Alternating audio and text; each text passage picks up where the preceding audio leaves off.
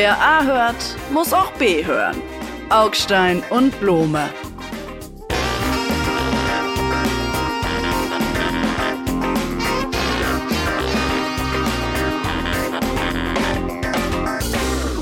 Darf ich singen? Nein. Blome, bitte, ich möchte singen. Hallo, äh, willkommen zu unserer neuen Sendung. Bitte, bitte, lassen Sie mich singen, bitte. Nein, es wird nicht gesungen. Heute ist Weltdankbarkeitstag ja. und ich sage nein, danke. Danke für meine Arbeitsstelle. Danke für jedes kleine Glück. Danke für alle frohe Helle und für die Musik und für die Musikblume. Auch dafür Wir sind nicht bedanken. auf dem evangelischen Kirchentag. Wir sind hier in diesem Podcast.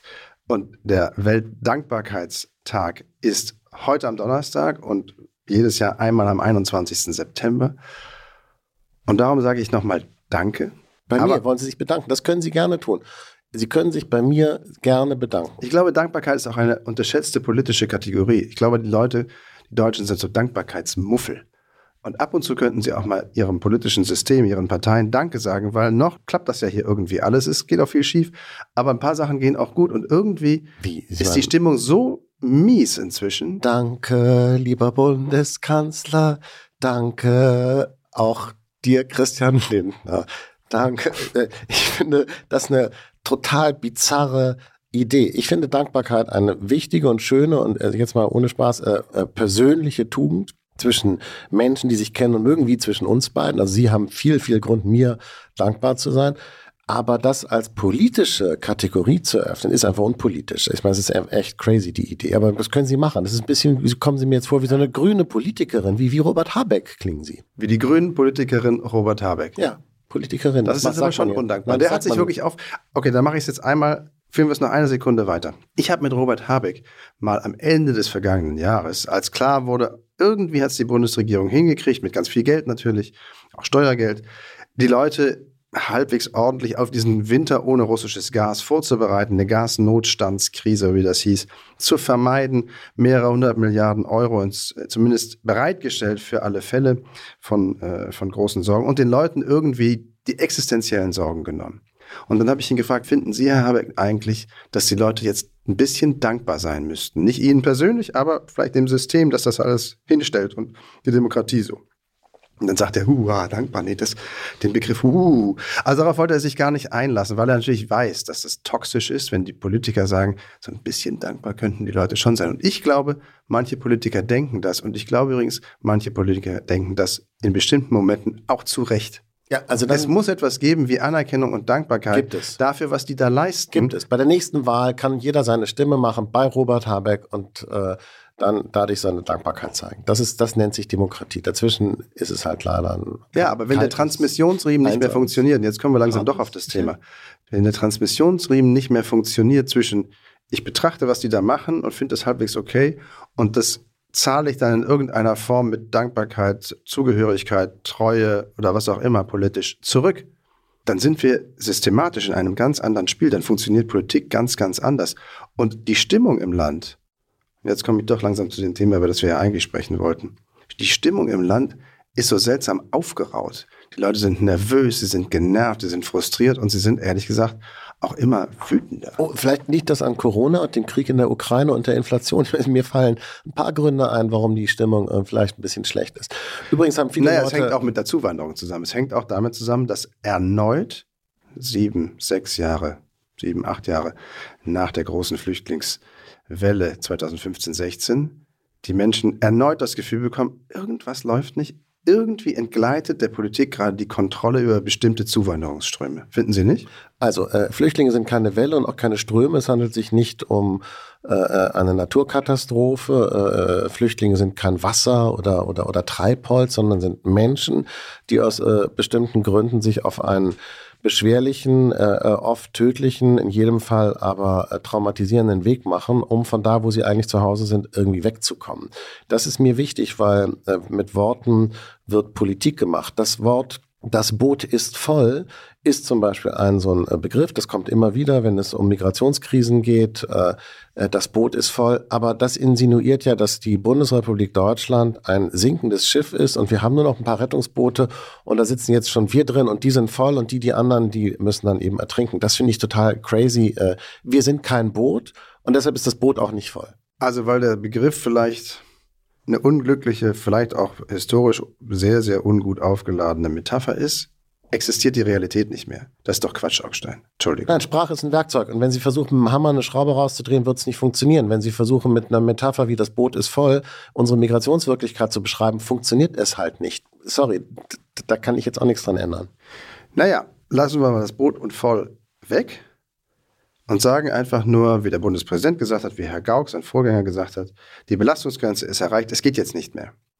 Also in diesem Maße können wir nicht weiter Menschen aufnehmen. Und wie gesagt, die Metapher lassen wir beiseite. Und die wenigsten übrigens dieser Menschen kommen mit Booten übers Mittelmeer, zumindest die wenigsten derer, die im Moment in den ersten acht Monaten hier angekommen sind. Die allermeisten kommen über andere Wege. Aber das macht es ja nicht aus Sicht derer, die sie aufnehmen wollen oder müssen, ja nicht anders. Wir haben eine Million, gut eine Million ukrainische Kriegsflüchtlinge im Land untergebracht. Und jetzt kommt nochmal eine deutlich, deutlich höhere Zahl an Asylsuchenden im Vergleich zu den Asylsuchenden des Vorjahres oder Vorvorjahres. Also das geht in Richtung 300.000 dieses Jahr, vielleicht sogar 400.000, wie Herr Merz sagt.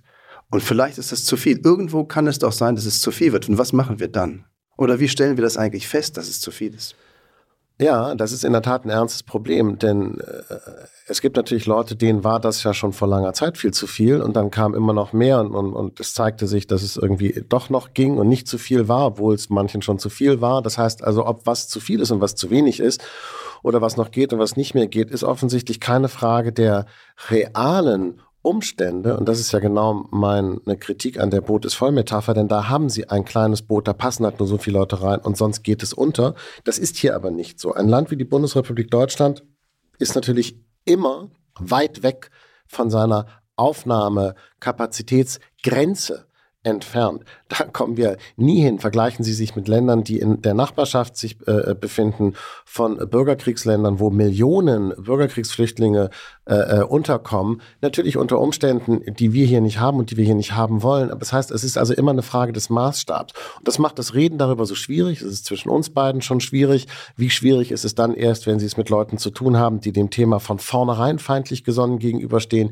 die das Thema instrumentalisieren für den politischen Hickhack. Ich meine, selbst jemand wie Markus Söder, den ich wirklich für einen Demokraten halte, also ich habe auch gar nichts gegen den, selbst er kann ja gar nicht anders, als jetzt im Bayerischen Landtag, äh, Landtagswahlkampf dieses Thema politisch zu besetzen wollen, äh, damit sozusagen die von ganz rechts es nicht tun. Das Problem ist bloß, Herr Blume, wir können gleich gerne im Detail durchgehen, was eigentlich ein Land wie Deutschland dagegen tun kann, dass so viele Leute kommen. Und wir werden dazu kommen, sehr, sehr wenig.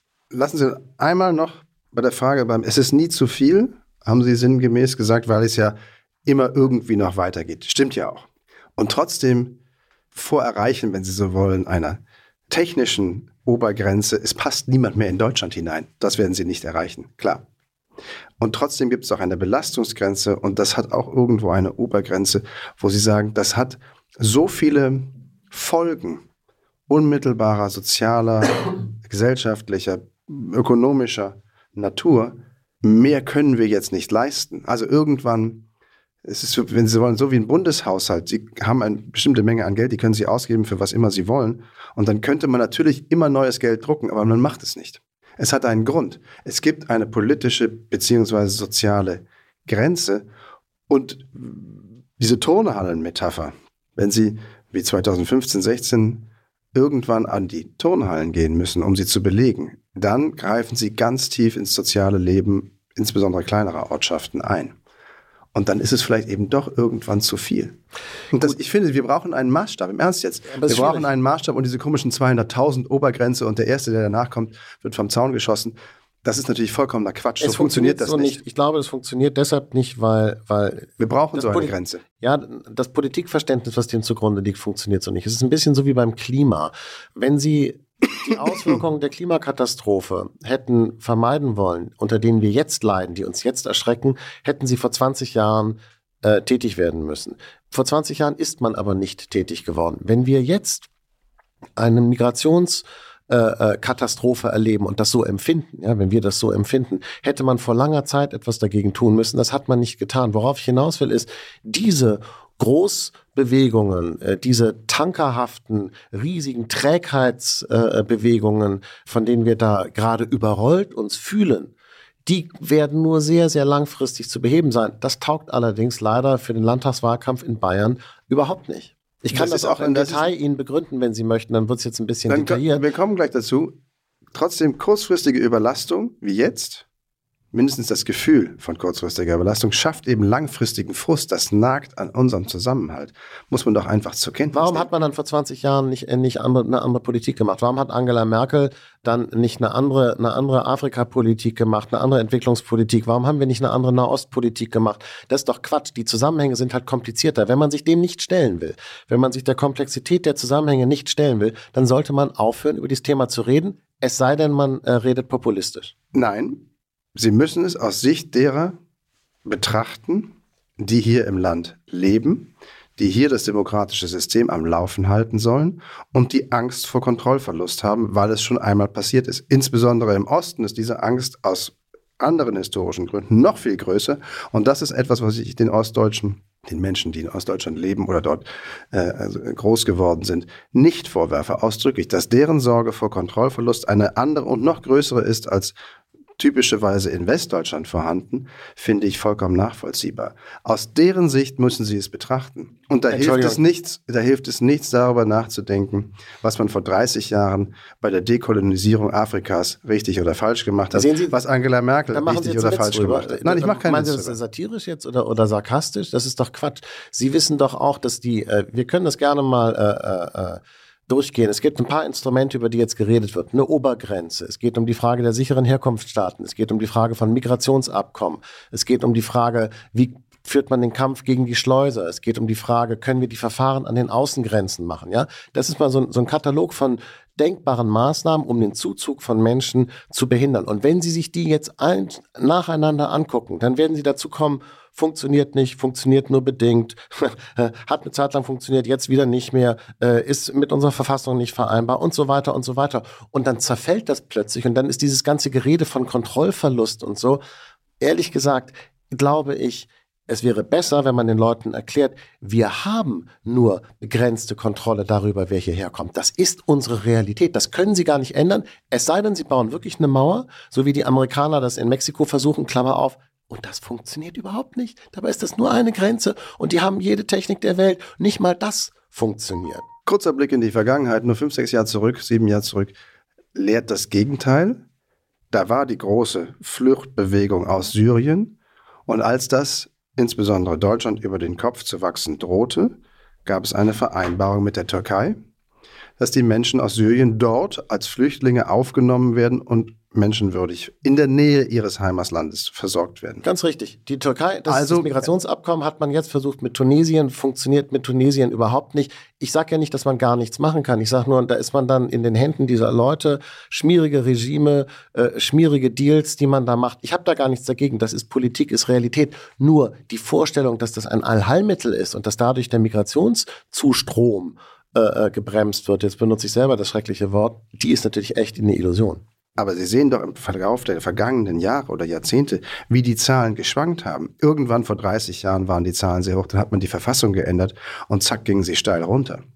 Da hat man etwas am Asylgrundrecht gemacht. Vielleicht müssen wir darüber nochmal reden, äh, ohne dass mir das ein besonders appetitlicher und schöner Weg zu sein scheint. Vielleicht müssten wir, und das ist wesentlich praktischer, darüber reden, ob Afghanistan und Syrien noch Länder sind, aus denen sie kommen, und automatisch hier Schutz bekommen und bleiben dürfen. Wollen das Sie nach Afghanistan so? Leute zurückschicken, die da abgehauen sind? Ich meine, das ist natürlich die Frage und deshalb, und ich versuche das jetzt unpolemisch zu machen, weil ich finde, das ist ein gefährliches Thema und man sollte es sich nicht so einfach machen. Man soll sich nicht irgendwie in seiner Eppendorfer äh, äh, äh, Altbauwohnung irgendwie einen schlanken Fuß machen und sich moralisch entrüsten über und so weiter. Ja, das ist, find, ist mir auch eklig. Aber die Frage ist doch, wer wollen wir sein? Angela Merkel, die wirklich nicht viele denkwürdige Sätze hinterlassen hat. Diesen einen Satz hat sie aber hinterlassen, dass sie gesagt hat, das ist dann nicht mehr mein Land. Wissen Sie das noch? Ja. So. Und das fand ich echt beeindruckenden Satz. Nein, der, der ist mir wirklich in Nach, weil, weil was sie nämlich damit sagt, ist, wir kommen irgendwann zu der, zu der Frage, wer wollen wir eigentlich sein? Wie wollen wir eigentlich sein? Und das ist keine politische Frage. Das ist da, verlassen wir den Bereich der Politik und gehen eigentlich in den Bereich der persönlichen Moral, der Ethik, auch letztlich der, der, der gesellschaftlichen Identität. Wollen wir ein Land sein, das eine Mauer baut und, und Leute, die da anbrannten, mit Gewalt abhält? Nein, das wollen wir nicht sein. Aber wir wollen auch kein Land sein, das die Europäische Union in die Luft sprengt, indem es innereuropäische harte Grenzkontrollen wieder einführt und alles nach außen wegschiebt, was nach Deutschland kommen möchte. Aber von wegen, wer wollen wir sein? Wie naiv wollen wir sein, zu glauben, dass man sagen kann, hey, ob jetzt 100.000 oder 200.000 oder 300.000 Leute kommen aus Afghanistan und Syrien, wir können eh nichts machen, lasst sie reinkommen. So naiv können wir eben auch nicht sein. Nein, das finde ich auch nicht. Ich finde nur, dass äh, es ist deshalb so, also ich habe ja mal Politik studiert, ist ja schon eine Weile her. Aber das hier ist eigentlich ein perfektes Beispiel für so ein politikwissenschaftliches Seminar, weil das Problem ist total real und es liegt jetzt vor und es muss jetzt was getan werden. Aber wenn Sie nur fünf Minuten darüber nachdenken, merken Sie, dass die Ursachen so komplex sind, dass sie sich jetzt nicht werden lösen lassen. Und dass man jetzt ja. irgendwie nur an den, an den Symptomen so ein bisschen rumdoktert. Und wenn sie auf Dauer irgendwas ändern wollen, dann sollten sie verhindern, dass die Amerikaner im Nahen Osten dauernd irgendwelche Kriege führen, die diese Länder destabilisieren und dann werden die hier alle rübergeschickt. Oder dass die Franzosen äh, und die Italiener in Libyen äh, den Diktator irgendwie wegbomben, der da äh, so eine Grenze gesetzt hat und jetzt kommen die alle hin. Das heißt, da müssten sie aufhören, diese destabilisierenden westlichen Militärinterventionen out of area zu machen. Das wäre zum Beispiel mein echter Punkt. Wenn ich das jetzt sage, merke ich schon, wie sie unruhig auf ihrem Stuhl hin und her rutschen, weil das ist genau das, was sie nicht hören wollen. Das ist aber die Realität. Ja. Wir haben uns unsere Flüchtlingsströme zum großen Teil selber gemacht, Herr Blome. Den aus Syrien, würde ich sagen, hat Wladimir Putin gemacht, beziehungsweise Herr Assad. Und da haben sich die Amerikaner rausgehalten unter Obama und das war ein ziemlicher Fehler. Jetzt kommen ganz viele Syrer und Afghanen und Iraker also die stärksten Herkunftsländer, wenn man so will, über Moskau, also über Russland und Weißrussland nach Polen und dann nach Deutschland. Auch das ist eine gezielte Destabilisierung. Und dagegen, glaube ich, wird man etwas machen müssen. Und dann werden sie am Ende, weil sie es jetzt eben so weggeduckt haben, am Ende werden sie sich über den Status der Länder Syrien und Afghanistan unterhalten müssen. Und die Dänen, wenn ich es richtig gelesen habe, gewähren afghanischen Frauen und Mädchen Asyl, aber afghanischen Männern nicht so. Das ist echt brutal. Aber ich glaube, man muss anfangen, über solche Dinge nachzudenken. Nachdenken, Blume. Wenn Sie das Wort sagen, dann bin ich ja schon halb beruhigt, weil das ist schon mal immerhin besser als äh, impulsiv zu handeln. Danke. Danke. Und danke auch an eine ganz andere Gruppe. Danke auch an die Fridays for Future äh, Generation, beziehungsweise an die Aktivisten, die, glaube ich, jetzt langsam auf dem Weg, vielleicht auch ins Älterwerden sind oder auf alle Fälle auf dem Weg raus aus der öffentlichen und politischen Diskussion und Bühne. Jetzt, vergangene Woche, war hier großer, großer Auftakt, Aktionstag nochmal. Aber es kam weniger als die Hälfte derjenigen, die ein Jahr zuvor gekommen waren. Ich glaube, Fridays for Future als Klimaschutzbewegung neigt sich dem Ende zu, kann nicht mehr mobilisieren, sagt übrigens selbst Bernd Ulrich, the Godfather of Klimaschutz, ähm, der Büßerboomer möchte ich sagen, Boomerbüßer. Im deutschen Zeit. Journalismus, Sie sollten vielleicht noch dazu sagen, um wen es sich handelt. Ein geschätzter Kollege von der Wochenzeitung Die Zeit. Ja. Genau. Also Mobilisierungskraft erlahmt und wird ersetzt durch diese schrillen, naja, lustig ist es nicht, aber letztlich ist es eher kurios als relevant. Fridays, äh, die, die Klimakleber der letzten Generation, die sich hier in diversen Städten, hauptsächlich in Berlin, an die Straße kleben, damit der Verkehr für 30 Minuten unterbrochen ist. Also ich glaube, dass Sie das falsch verstehen, was sie da beobachten. Die Fridays for Future Bewegung ist in diesem Jahr fünf Jahre alt geworden. Ja, es war im Sommer 2018, dass Greta Thunberg in Schweden sich vor den Reichstag gesetzt hat und Skolstreik für Klimatet äh, äh, geschrieben hat. Die Schweden unter uns wissen, was das heißt, Schulstreik für das Klima. Und sie saß da drei Wochen und äh, dann hat sie es irgendwann am Freitag gemacht und von da ging es dann um die Welt. Also so einflussreich muss man mal sein. Sie hat damit eine wirklich weltweite Jugendbewegung gestartet. Ist jetzt fünf Jahre her, das heißt, sie ist jetzt 20, vielleicht keine Jugendliche mehr. Viele, die von Anfang an dabei waren, in der Tat wachsen jetzt raus aus der Sache, das stimmt. Aber Ihr Danke, was Sie vorhin gesagt haben, ist natürlich ein sarkastisches Danke. So klang das jedenfalls für mich. Es klang so, als meinten Sie das gar nicht ernst. Ich finde, wir sollten uns wirklich bei diesen Leuten bedanken. Und sollten der Politik den Vorwurf machen, dass sie viel zu wenig, viel zu langsam getan hat. Und wie sollen denn dann diese Jugendlichen jetzt reagieren? Sie sagen, da kommen dann nicht mehr so viele zur Demo. Kann schon sein. Ich fürchte, dass die Radikalisierung, die Sie ja da auch beschreiben mit dem Klimakleben, erst der Anfang ist. Ich glaube, das wird noch schlimmer, die Radikalisierung. Und da muss ich sagen, das hat sich diese Politik und diese Gesellschaft selber zuzuschreiben. Kann sein, dass die Radikalisierung einer kleinen Gruppe noch voranschreitet um jetzt mal das Wort Klimaraff zwar zu erwähnen, aber nicht wirklich ernst zu meinen, denn so schlimm, glaube ich, wird es nicht kommen. Und solche Motive muss man auch den, selbst den Klimaklebern nicht oder solche Bereitschaft zur Gewalt nicht unterstellen. Ich denke, es kommt dahin zurück, wohin es gehört, in die Politik. Es war eine, auch Fridays for Future war natürlich eine echte Bewegung, die die Politik unter Druck gesetzt hat. Wenn sie aber jetzt namens einer der Frontfiguren äh, Luisa Neubauer, reklamiert, sie erst hätten das Thema Klimaschutz zu einem gesellschaftlichen Großthema gemacht. Sie erst hätten dafür gesorgt, dass die Politik überhaupt anfängt, sich zu bewegen.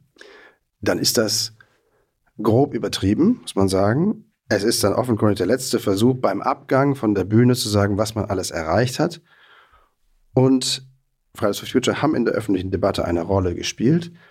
Aber diese Politik war bereits auf Klimaschutz unterwegs das doch und Quatsch. hat Moment und hat die Klimaschutzziele auch erreicht. Nein, aber also zumindest die Deutschen. Also man kann das jetzt global ziehen und sagen, der Planet ist noch nicht so weit. Aber was Deutschland sich vorgenommen hatte zu tun, ist bis jetzt zumindest erfüllt worden. Die und das konnte Fridays for Future nie akzeptieren. Das halte ich für den kardinalen Fehler. Das ist wirklich kurios, was Sie da sagen, weil äh, äh, äh nun wissen wir beide nicht, wie es gelaufen wäre, wenn es die nicht gegeben hätte. Das ist also kontrafaktische historische äh, Historiografie ist irgendwie immer so ein bisschen schwierig. Aber ich sage Ihnen nur, äh, wo Sie gerade den Kollegen Bernd Ulrich erwähnt haben, der hat in einem wirklich guten Kommentar auf Zeit Online ein, ein, eine nach eine Meldung äh, aus dem Bundesverkehrsministerium zitiert. Ja, Bundesverkehrsministerium, das ist ja Politik, glaube ich, nicht Herr Wissing. Jung und unabhängig, Rekordzahl an Autobesitzern unter 24 Jahren. Die Zahlen des Kraftfahrzeugbundesamtes zeigen einen kontinuierlichen Anstieg der jungen Autobesitzer von 2016 bis 2022.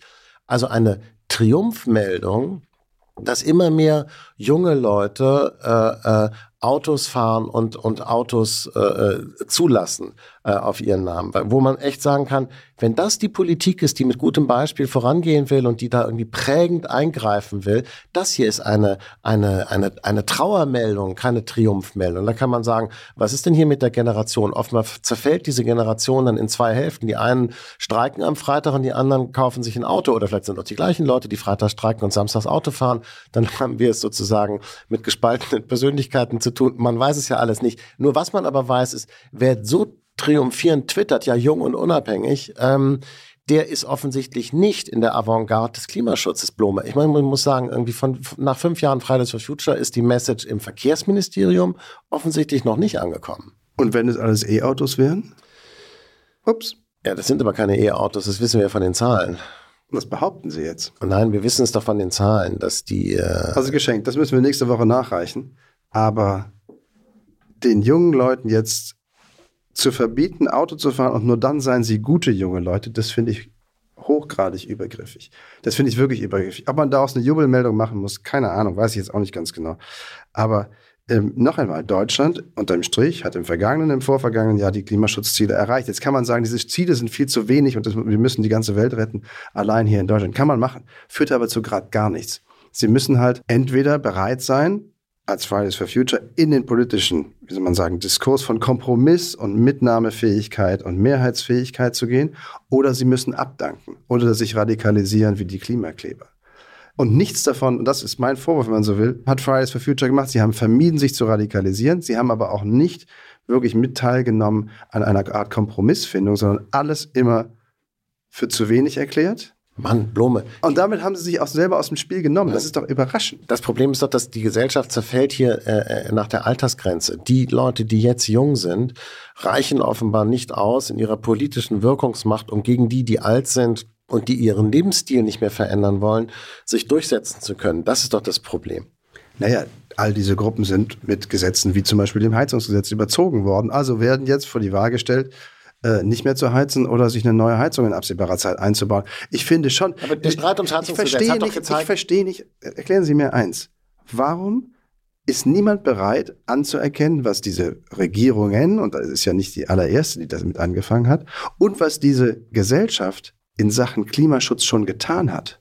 Warum gilt das alles nichts? Das Heizungsgesetz ist doch genau das beste Beispiel. Da hat sich doch diese Regierung fast zerlegt im Streit um dieses doch an sich sehr vernünftige Gesetz. Am Schluss ist ein windelweicher Kompromiss dabei rausgekommen. Und man kann jetzt schon absehen, dass für den Rest dieser Legislaturperiode von dieser Bundesregierung große ökologische Reformen nicht mehr ausgehen werden, obwohl wir eine, eine grüne, äh, äh, äh, einen grünen Wirtschaftsminister haben. Naja, Entschuldigung, ich meine, was wollen Sie denn noch? Wir haben jetzt im Grunde die SPD-Kanzler und einen grünen Wirtschaftsminister. Und trotzdem ist das keine Ökoregierung. Ob das eine Ökoregierung ist oder nicht, sie laufen nicht in Latschen das mag sein. Aber sie sind der Prototyp des Missverständnisses, wenn ich das sagen darf. Denn das Ziel 2045 soll hier keine, eine, keine einzige Heizung mehr mit Gas oder anderen fossilen Brennstoffen betrieben werden. Dieses Ziel ist dasselbe geblieben. Man hat den Weg nur begehbar gemacht. Und im ursprünglichen Gesetz war dieser Weg nicht begehbar. Das Ziel war dasselbe. Und das haben sie gar nicht begriffen. Das Ziel wurde erhalten und jetzt ist das Gesetz aber besser gemacht. Doch, ich habe das schon begriffen. Das ist genauso wie, äh, dass Sie den Verkehrssektor im Prinzip rausgenommen haben aus der Pflicht, seine Klimaziele zu erfüllen, weil man gesehen hat, dass es nicht funktioniert und das jetzt einfach umrechnet und sagt so, ja, es kommt ja gar nicht darauf an, dass der Verkehrssektor sein Klimaziel erfüllt. Wichtig ist ja nur, dass wir es im Ganzen irgendwie tun. Das heißt, was man in Wahrheit beobachtet, ist, dass das ist das Schlimmste, was Politik machen kann, nämlich sie rechnet von der linken Tasche in die rechte Tasche und betrügt und belügt in Wahrheit ihre Wähler, weil man sagt, na gut, aber abgerechnet abgerechnet wird ja erst in 15 Jahren und dann sind wir sowieso alle weg. Das wissen sie auch. Das ist genau das, was ich meine, weil die eigentlich strengen Vorgaben wurden verwässert und verwaschen. Kein Wunder, dass die Leute durchdrehen. Und was mich so, was ich so traurig finde, ist, dass man eigentlich diese jungen Leute, ich habe ja auch Kinder, ne? Sie haben auch, auch Kinder. Und man denkt dann immer so, Gott, diese Jugend, die ist so unpolitisch, die gucken immer nur fern und so, nee, und bla, bla, bla, bla, bla und so. Dann merkt man bei Fridays for Future, hey, das stimmt überhaupt nicht. Die sind total politisch, die sind voll interessiert und engagiert und kümmern sich um die Sachen und so. Und was die dann aber lernen von unserer Gesellschaft, von diesen alten weißen Säcken, wie Sie und ich das sind, und von Robert Habeck und seinesgleichen, ist irgendwie, ihr könnt euch gehackt legen und euch auch festkleben und es ist scheißegal, wir machen trotzdem so weiter wie bisher. Das heißt, man treibt die in den Zynismus. Aber das machen Sie doch, indem Sie dieses Narrativ nachvollziehen, es passiert hier nichts. Indem Sie das auch noch weiter einretzen. Nein, Sie in, treiben die in den Zynismus, nicht ich. Sie sind es. Sie, Sie, Sie, Sie, Sie. So, letzter Punkt. Ich würde ja immer darauf schauen, nicht im Zeugnis, wie waren jetzt die Noten im Einzelnen, sondern versetzt oder nicht versetzt. Und die Bundesregierung hat sich entschlossen, unter den Strich zu gucken, haben wir das Ziel erreicht, ja oder nicht? Und nicht zu gucken, hatte ich in, in Geschichte eine 5, aber dafür eine 1 in Mathe oder umgekehrt. Es geht ums Große und Ganze. Blume, wenn das hier eine Schule wäre, ja, dann wären ihre Schüler alle schon in die innere Immigration gegangen. Also das jetzt nur mal dazu, von wegen hier versetzt oder so. Und wo ist jetzt der Übergang zum nächsten Thema? Achso, den soll ich auch noch machen. Hockstein, ja, den sollten Sie auch noch machen. Ja. Also, aber was war denn unser nächstes Thema? Achso. Das nächste Thema war Frau Baerbock, die sich erdreistet hat. Sie Diktator. Ähm, Sie sind ein Diktator, Blume ich diktiere das Geschehen hier, das kann schon sein. Frau Baerbock hat sich also erdreistet, äh, den chinesischen äh, Staats- und KP-Chef Herrn Xi einen Diktator zu nennen. Spricht er sich so aus? Weiß ich nicht, Xi, glaube ich. Aber ich spreche kein Chinesisch, ich weiß es nicht. Einen Diktator zu nennen und ich persönlich fand das gut und war völlig überrascht, dass es Leute gibt, ganz viele sogar, mal unabhängig von den Chinesen, die das nicht gut fanden. Die sagen, kannst du nicht machen. Es gibt unheimlich viele Chinesen. Ja, aber weniger als Inder. Und jetzt kommen Sie. Ja, das stimmt. Aber ich glaube, den Indern wäre das zum Beispiel egal gewesen, weil die Inder sind ja die größte Demokratie der Welt. Eben. Und Herrn äh, Modi kann man, glaube ich. Aber kommen wir mal zum Thema. Achso, ja. Diktator. Ja, ich finde das so ein bisschen, es ist so ein bisschen, ich, ich persönlich bin gar nicht so ein großer Fan unserer Außenministerin, weil ich finde, dass sie äh, immer versucht, so Bella Figura zu machen. Sie ist im Grunde ein bisschen so wie Gutenberg, nur ihr wirft man es nicht vor. Also es, die Fotos müssen auch immer stimmen und wenn kein Fotograf dabei ist, dann kann man auch die ganze Reise absagen und so. Das ist eh nicht so wichtig. Also sie ist, glaube ich, eine ganz große Repräsentationskünstlerin. Und wie gesagt, äh, unserem äh, äh, Gutenberg hat man es vorgeworfen wie ich auch finde, zu Recht. Ihr wirft man es nicht vor, vielleicht weil sie eine Frau ist, vielleicht hat sie deshalb äh, Credits in der Öffentlichkeit, die ein Mann heute so nicht mehr hat. Kann alles sein. Es ist halt so ein bisschen pubertär, wenn ich das sagen darf. Es weil ist das, interessante, das, es ist, darauf bin ich noch nicht gekommen. Dass der Chinese, äh, dass das keine lupenreine Demokratie ist, das wussten wir doch schon. Ja, also es ist nicht nur keine lupenreine Demokratie, es ist eine Diktatur. Und wir, darüber, glaube ich, gibt es keine zwei Meinungen. Also, der Mann besitzt alle Herrschaftsmittel, um sein Volk zu unterdrücken. Genau, definieren Sie es auch. Wichtig, ich meine, ohne Spaß, es ist wichtig. Machen Sie mal eine Liste, damit wir mal wissen, wovon wir reden. Was ist eigentlich ein Diktator? Na, in diesem Fall würde ich mal sagen, in, äh, das erfüllt den Begriff Diktatur, zumindest meinen Begriff davon. Äh, es ist eine absolut allmächtige Position. Er hat die Mittel zu jedweder Repression, auch die technischen Mittel. Äh, er hat absolute Kontrolle über jede gesellschaftliche Bewegung beziehungsweise gesellschaftliche Schicht lässt gelegentlich ein bisschen Protest zu, aber nur dann, wenn es nicht wirklich gegen die Parteispitze geht. Und es gibt keinerlei Checks and Balances, es gibt keinerlei Kritikformen, die wirklich der Rede wert wäre und etwas bewegen könnte, dem sich diese Gruppe äh, an der Spitze der Partei und mit Xi dann ganz persönlich stellen müsste. Und allerletzter Punkt, der Mann ist auf Lebenszeit offenkundig unterwegs. Also wenn das kein Diktator ist, dann fällt mir jetzt auch keiner mehr ein. Hitler hatte weniger Macht als Xi. Ja, ich glaube, den sollten wir mal bei uns behalten und jetzt nicht versuchen, den Chinesen umzuhängen. Das ist, glaube ich, unser persönlicher Diktator, der äh, äh, schlägt äh, alle anderen um Ränge. Da wäre ich immer ganz vorsichtig mit diesen Vergleichen. Das äh, genauso wie Putin, Hitler, äh, Xi Hitler und so. Das ist, glaube ich, alles Quatsch. Also die Frage ist doch nicht, äh, was ist dieser Mann, sondern die Frage ist doch, warum sagt sie das? Ich meine, sie ist doch unsere Außenministerin. Aber wenn man sich ihren Track Record anschaut, sie, meinen, sie stellt man fest, ganz kurz, dass sie wirklich nicht sehr diplomatisch ist. In Wahrheit poltert sie sich äh, durch die internationale, über das internationale Parkett, als hätte sie so Springerstiefel an und beschimpft immer zu irgendwelche Leute, die man dann am Schluss ja doch irgendwie braucht. Und ähm, die Chinesen, werden wir auf die eine oder andere Weise brauchen. Es macht einfach keinen Sinn. Ich fand den Vergleich eben mit dem Gutenberg, auf den war ich noch nicht gekommen. Das finde ich spannend, weil auch damals, als der den Afghanistan-Einsatz der Bundeswehr als erster einen Krieg nannte, wusste ja auch jeder, wow, das ist ein Krieg. Und gleichzeitig fragte man sich, naja, wenn es alle wissen, warum nutzt es dann eigentlich irgendetwas, es auch auszusprechen? Und die Antwort lautet, naja, das Aussprechen holt es nochmal mehr in die Realität und noch einmal mehr ins Bewusstsein, ins Blickfeld, wenn man so will, äh, der Leute. Und ich glaube, das passiert genauso mit dem Satz von Frau Baerbock über Xi, der ist ein Diktator. Ja, irgendwie weiß das jeder, weil man guckt ja ein bisschen Nachrichten oder liest hier das und hört was. Aber es nochmal aus so einem Mund, also der Chefdiplomatin, der Außenministerin der viertgrößten Volkswirtschaft des Planeten, zu hören, macht eben nochmal einen Unterschied. Es auszusprechen macht es noch einmal realer oder holt es noch mehr es, es, zurück in meine Realität. Es verhärtet doch nur Fronten, die sowieso schon kompliziert sind. Ich weiß nicht genau, wo da der Gewinn ist, was soll denn das? Denn, denn die Wirkung auf der Gegenseite bleibt ja nicht aus. Es äh, führt irgendwie nur dazu, dass die, Gespräche auch schwieriger werden, weil das nächste Foto, was sie dann haben, wenn äh, Scholz ihm die Hand gibt, können sie sagen, Scholz, unser Bundeskanzler schüttelt einem Diktator die Hand. Also, ah ja, Sie sind ja auch der Bundeskanzler, der auch Diktatoren die Hand schüttelt. Was soll das? Dann sind sie einfach im Bereich irgendwie so der, der, der, des, der politischen Schulhofrauferei. Nur das bringt doch überhaupt nichts. Ich, ich erwarte ehrlich gesagt, Entschuldigung, das liegt jetzt vielleicht an meinem fortgeschrittenen Alter, ich erwarte von meiner, von meiner Außenministerin, dass sie sich nicht irgendwelchen pubertären äh, äh, Stimmungen hingibt und so sagt, so ja, wie ich den jetzt so finde und den finde ich total doof und das ist ja so ein Diktator, sondern dass sie die Interessen der Bundesrepublik Deutschland vertritt. Das, ist, das ist nicht Punkt. das Interesse der Bundesrepublik Deutschland. Unser Interesse ist nämlich mit den Chinesen, ja, mit den Chinesen, soweit wir können, Geschäfte zu machen, ohne von den Chinesen in irgendeiner Weise erpressbar zu werden. Und das ist schon kompliziert genug. Ja, aber ich glaube, bei der Gewahrwerdung, mit wem haben wir es da zu tun, um unsere Interessen dann auch ökonomisch, auch wenn Sie so wollen, Export und ähnliches zu verfolgen, hilft es sehr, die wechselnde, die sich verändernde Wahrnehmung und Einschätzung dieses Landes aus unserer Sicht auch in Worte zu kleiden. Früher war das ein Partner, dann stellte man fest, na, so ein richtiger Partner ist das eigentlich nicht, der spielt echt oftmals mit echt schmutzigen Tricks so im weltwirtschaftlichen Zusammenhang, subventioniert seine Industrien, überflutet dann bestimmte Märkte in Europa äh, und dann wehren die sich nicht so richtig dagegen. Und jetzt stellt sich heraus, naja, es ist sogar noch ein bisschen mehr, das ist eine echte Systemkonkurrenz, Systemgegnerschaft. Die wollen eine andere Welt, als wir sie wollen. Und sie wollen sie auch nach ihren Maßstäben und ihrem historischen Verständnis prägen.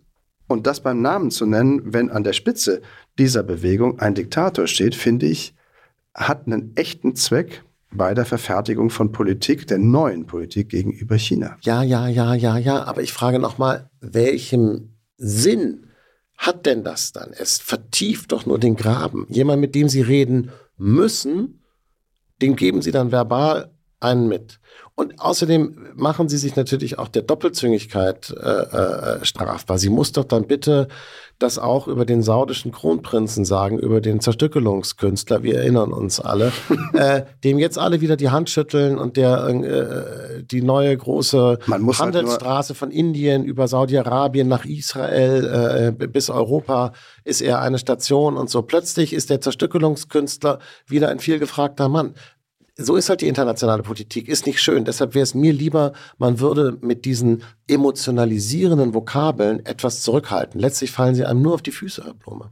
Muss man eigentlich, wenn man dem Zerstückelungskünstler die Hand gibt, hinterher die Finger nachzählen? Das finde ich jetzt gar nicht so lustig, den Witz, auch wenn ich jetzt lachen muss. Ja, ich glaube, Außenpolitik bleibt und wird zusehends ein schmutziges Geschäft. Ähm, und mein Eindruck ist, dass Frau Baerbock irgendwie das Rückgrat hat oder sagen wir mal so, die, die Robustheit hat, da mitzuspielen. Das finde ich eigentlich gar nicht so schlecht. Also besser als irgendwelche völlig aus der Zeit beziehungsweise aus dem Zusammenhang gefallene Außenminister wie ihr Vorgänger oder ihr Vorvorgänger, ich kann mich schon gar nicht mehr erinnern, Herr Maas, der einfach gar nichts machte, der gar keine Idee von gar nichts hatte. Da finde ich, haben wir uns auf der Position Außenministerin deutlich verbessert. Und könnten, Achtung, was könnten wir sagen, Augstein?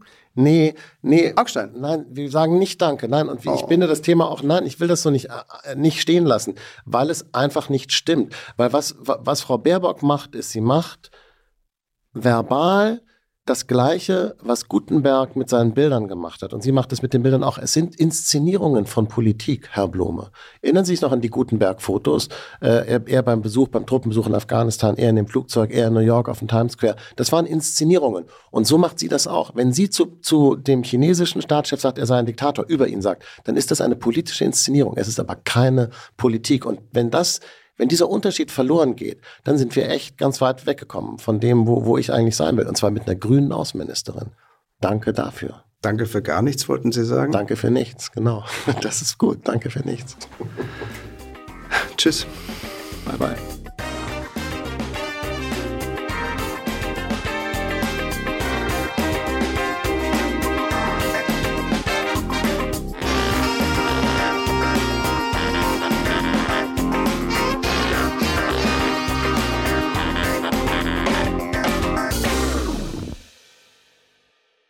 Dieser Podcast ist eine Produktion der Audio Alliance.